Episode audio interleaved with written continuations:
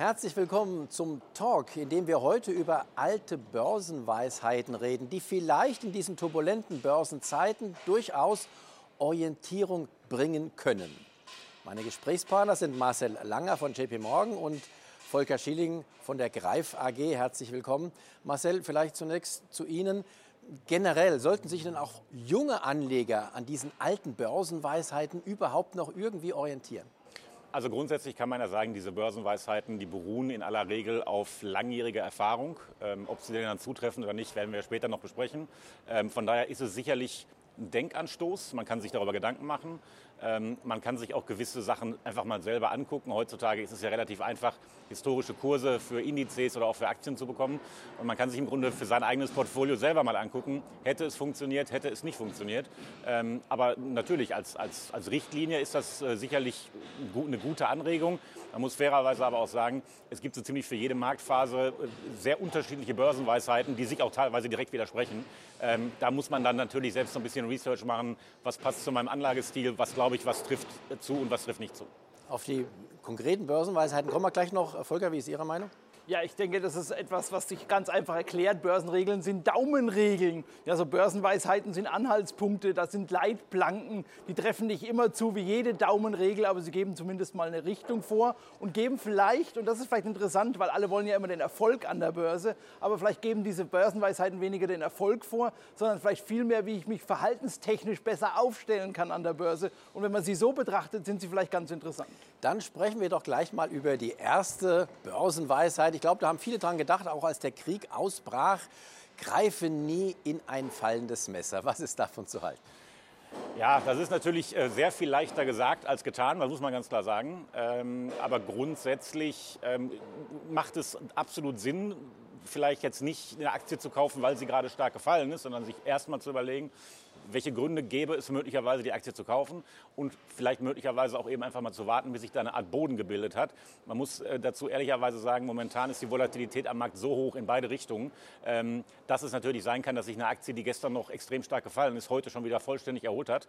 Ähm, von daher ist das mit dem ins Messer greifen ist, ist sehr viel einfacher gesagt als getan. Das gilt für viele Börsenregeln, dass es so ist. Wir haben uns das äh, tatsächlich mal anhand vom DAX und anhand vom S&P angeschaut. Ähm, man muss sich natürlich auch im Klaren sein, wann ist denn eine Aktie oder ein Index, wann ist der jetzt stark gefallen und wie stark kann er noch fallen. Ähm, von daher beim DAX und beim S&P ja, haben wir jetzt nicht feststellen können, dass es wirklich regelbasiert Sinn macht, äh, gewisse, in gewissen Phasen zu kaufen. Volker? Ja, ich glaube auch, diese, wir, wir, reden ja so ein bisschen über beide Dip, also wenn es runterkommt, gehe ich rein und es widerspricht ja so ein bisschen dieser, dieser Regel, greife nicht in das fallende Messer. Man darf nie vergessen, auch wir haben ja vielleicht auch viele junge Zuschauer, die an der Börse neu investieren, dass ein, ein starker Verlust an der Börse, weil man ja oft hört, jetzt steige ich ein, jetzt ist es günstig sozusagen, dass ein starker Verlust ja durchaus trotzdem auf jedem Niveau sich nochmal halbieren kann. Und deswegen ist es ja immer so schwierig für viele. Ein 90-prozentiger Verlust ist nichts anderes, als ich habe 80 Prozent verloren, steige ein und halbiere dann nochmal mein Geld. Deswegen, daher kommt dieser Spruch dieses fallenden oder dieses Reingreifen des fallenden Messers. Aber genau das haben ja viele gerade im Corona-Crash gemacht und sie sind damit zumindest gut gefahren. Jetzt allerdings gibt es auch gerade in Kriegszeiten ja eine andere Regel, die sagt, kaufen wenn die Kanonen donnern. Was ist davon zu halten? Naja, vielleicht kann man mal sagen, wo der Spruch herkommt. Ja, das ist ein alter Spruch von einem Herrn Rothschild, Nathan Rothschild, der 1810 diesen Spruch schon gesagt hat. Und zwar sagte er wortwörtlich, weil der Satz geht nämlich noch weiter, ja, buy on the sounds of cannons and sell on the sounds of trumpets. Und was ist er damit eigentlich? Erst das, was wir an der Börse wohl als Contrarian bezeichnen würde. Also man kauft dann am besten ein, wenn alle pessimistisch sind, wenn alle ängstlich sind, weil im Einkauf liegt ja bekanntermaßen auch der Gewinn, wenn wir schon bei Börsenweisheiten sind, und verkauft dann, wenn alle euphorisch sind. Und wenn man sich das mal rückrechnet, wie ja gerade auch der Vorschlag war, kann man schon feststellen, dass es Sinn macht, eher ein bisschen gieriger zu sein, wenn andere ängstlich sind und eher ein bisschen vorsichtiger zu werden, wenn die Euphorie zu groß ist. Wie sieht das mit dieser Regel aus? Ich sehe das, ich sehe das ganz ähnlich. Ich glaube, was, was für alle Börsenregeln gilt, die wir heute noch besprechen, äh, es wurde gerade schon angerissen, die, das Phänomen. Es gibt im Aktienmarkt zurzeit sehr viele ähm, Menschen, die vielleicht sogar schon seit drei, fünf oder noch längeren, noch mehr Jahren im Markt aktiv sind, aber wirklich noch nie einen, einen richtigen Kursverlust erleiden mussten. Äh, also ich habe äh, mich angefangen für Aktien zu interessieren Ende der 90er Jahre, das war die Dotcom-Phase. Wir haben äh, Höchststände im DAX gesehen Anfang 2000. Dann haben wir aber weit mehr als zehn Jahre warten müssen, bis wir diese Stände wieder gesehen haben. Ähm, und ich glaube, das ist eine, eine Erfahrung, die muss man einfach mal selber gemacht haben. Das kann man in einem Buch nachlesen, aber ich glaube, wenn man es am eigenen Portfolio, am eigenen Geld erlebt hat, sieht man einige Sachen ganz anders. Äh, und deswegen glaube ich, dass, dass gerade Leute, die jetzt noch nicht 15, 20, 30 Jahre aktiv sind, ähm, von diesen Börsenweisheiten durchaus, durchaus profitieren können, weil sie in einer Marktphase engagiert sind seit, seit Anbeginn, die schon in gewisser Art und Weise sehr außergewöhnlich ist. Jetzt gibt es auch den Spruch, auch eine Weisheit, äh, politische Börsen haben kurze Beine. Äh, Volker, ähm, gilt das auch für Kriegszeiten? Sind das politische Börsen? Ja, ich würde sagen, das sind Kriegsbörsen und die sind schon ein bisschen zu unterscheiden von politischen Börsen. Was wir so unter diesen politischen Börsen verstehen, sind Eingriffe des Staates, sind Gesetzesänderungen, vielleicht steuerliche Veränderungen, vielleicht auch mal eine Wahl oder eine Abwahl. Aber ein Krieg ist was anderes. Da lohnt sich auch mal ein Blick auf die Börsenentwicklung nach dem Ersten Weltkrieg, beispielsweise große Depression hier mal anzusprechen. Aber auch im Zweiten Weltkrieg haben Börsen durchaus heftig auch korrigiert. Und da war es nicht so schnell, schnell vorbei, wie man anhand dieses Spruches vermuten könnte. Ich würde schon noch mal unterscheiden zwischen politischen Börsen und Krieg Kriegsbörsen tatsächlich. Und wenn ich das vielleicht noch ergänzen darf, um das auch mal mit Zahlen zu unterfüttern, wir haben seit dem Ersten Weltkrieg ungefähr zehn große Rezessionen, also Bärenmärkte in den USA gehabt. Und die Dauer dieser, dieser Korrekturen waren im Durchschnitt um die 20 Monate und haben um die 40 Prozent im Durchschnitt an Verlust gebracht. Und das ist etwas, was tatsächlich junge Börsianer noch überhaupt nicht erlebt haben. Und es ist wirklich so, eine heiße Herdplatte fühlt sich anders an, wenn man drauflangt, als wenn man nur darüber erzählt bekommt. Und manchmal tut es auch ganz gut, wenn man solche Erfahrungen macht. Dann weiß man nämlich, dass manche Börsenregeln gar nicht so veraltet sind. Marcel Langner, haben wir jetzt eine politische Börse oder eine Kriegsbörse? Ich denke schon, dass man von einer Kriegsbörse äh, sprechen kann. Die Kursausschläge sind extrem in beide Richtungen. Ähm, ich glaube, wir, wir, erleben das alle. Wir verfolgen laufend die Nachrichten viel mehr, als wir das, als wir das vielleicht früher oder äh, zu normalen Zeiten gemacht haben. Ähm, es gibt einen Krieg in Europa. Das gab es so in der Form schon lange nicht mehr. Ähm, es hätten auch wahrscheinlich viele Leute nicht damit gerechnet, dass es so weit kommt. Ähm, es ist momentan einfach überhaupt nicht absehbar, wie es weitergeht äh, und wie sich dieser, dieser Konflikt entwickelt, ob er, sich, ob er sich beruhigt, ob er sich ausbreitet. Äh, von daher würde ich schon ganz klar sagen, dass wir, dass wir von einer Kriegsbörse sprechen können zurzeit.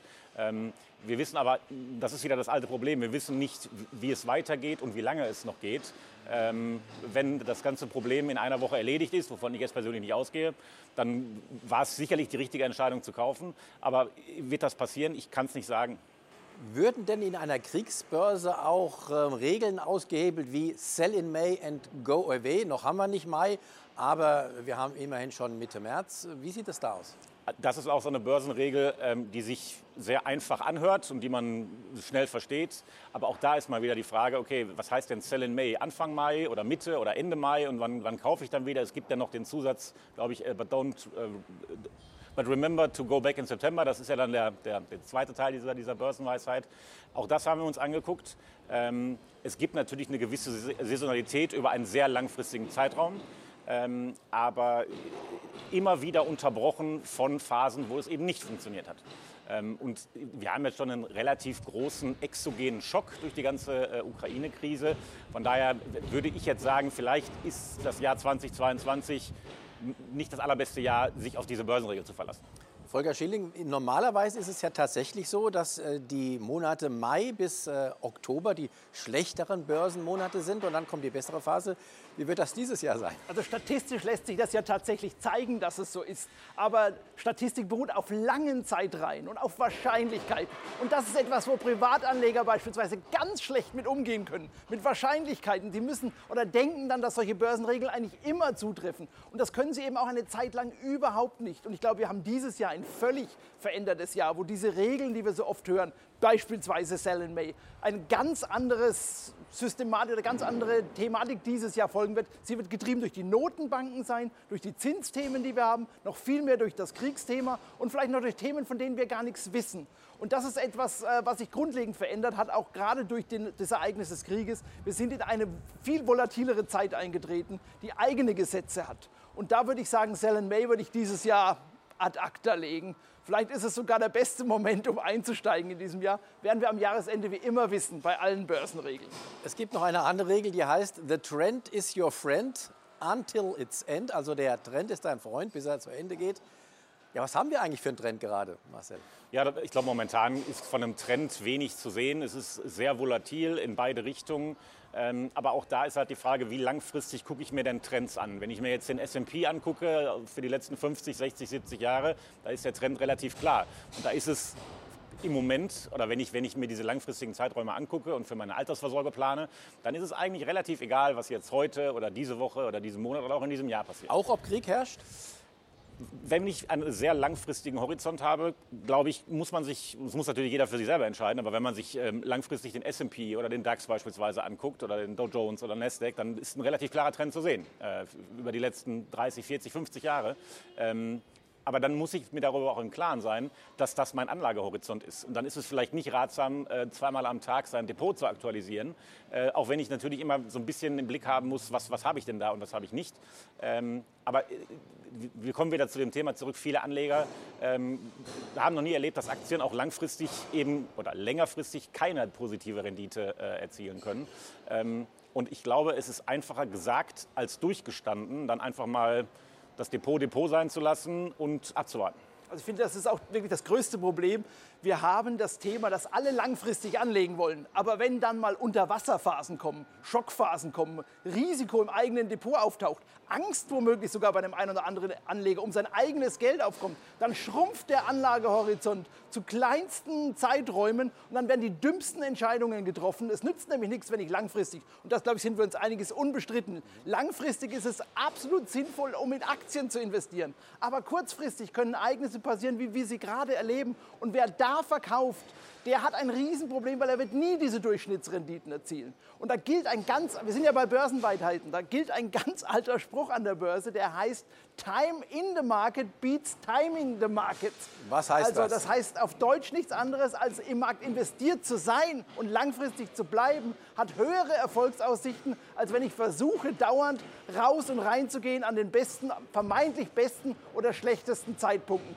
Die Hall of Fame von Market Timern, das ist ein ganz leerer, großer Raum. Warum? Weil es keiner beherrscht. Deswegen sollten es auch alle lassen. Sie sollten lieber Grundlagen legen in ihrem Portfolio, sollten gut diversifiziert sein. Das sagen wir immer, aber das ist so unglaublich wichtig und sollten Disziplin und lange Durchhaltepower Also haben. einfach investiert bleiben?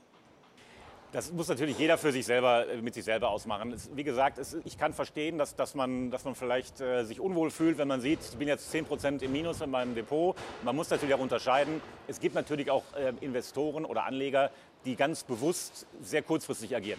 Ähm, und für die sind das natürlich momentan hochattraktive Märkte, weil es sehr viel Volatilität gibt, sehr viele Schwankungen. Man kann mit steigenden Aktien, man kann mit fallenden Aktien äh, unter Umständen Geld verdienen. Ähm, wenn, ich diesen, wenn ich diesen View habe und diesen Ansatz, äh, ist es jetzt durchaus eine interessante Zeit, sich im Markt zu engagieren. Ähm, wenn ich aber der Meinung bin, okay, ich, wie gesagt, ich, ich spare für die Rente, ähm, ist das völlig legitim. Ähm, wir haben es jetzt, glaube ich, zum dritten Mal dann gesagt, man muss sich nur im Klaren sein, es kann auch mal eine längere Zeit ähm, Flaute im Depot herrschen. Und vielleicht auch einen Sparplan machen. Also nicht nur eine Einmalanlage, sondern auch regelmäßig sparen, weil dann sind mir solche Phasen ja eigentlich völlig egal. Dann kann ich ja tatsächlich immer investieren, dann kaufe ich ja auch günstig ein. Das ist für den Voranleger und für den Zertifikateanleger? Grundsätzlich gilt da das Gleiche.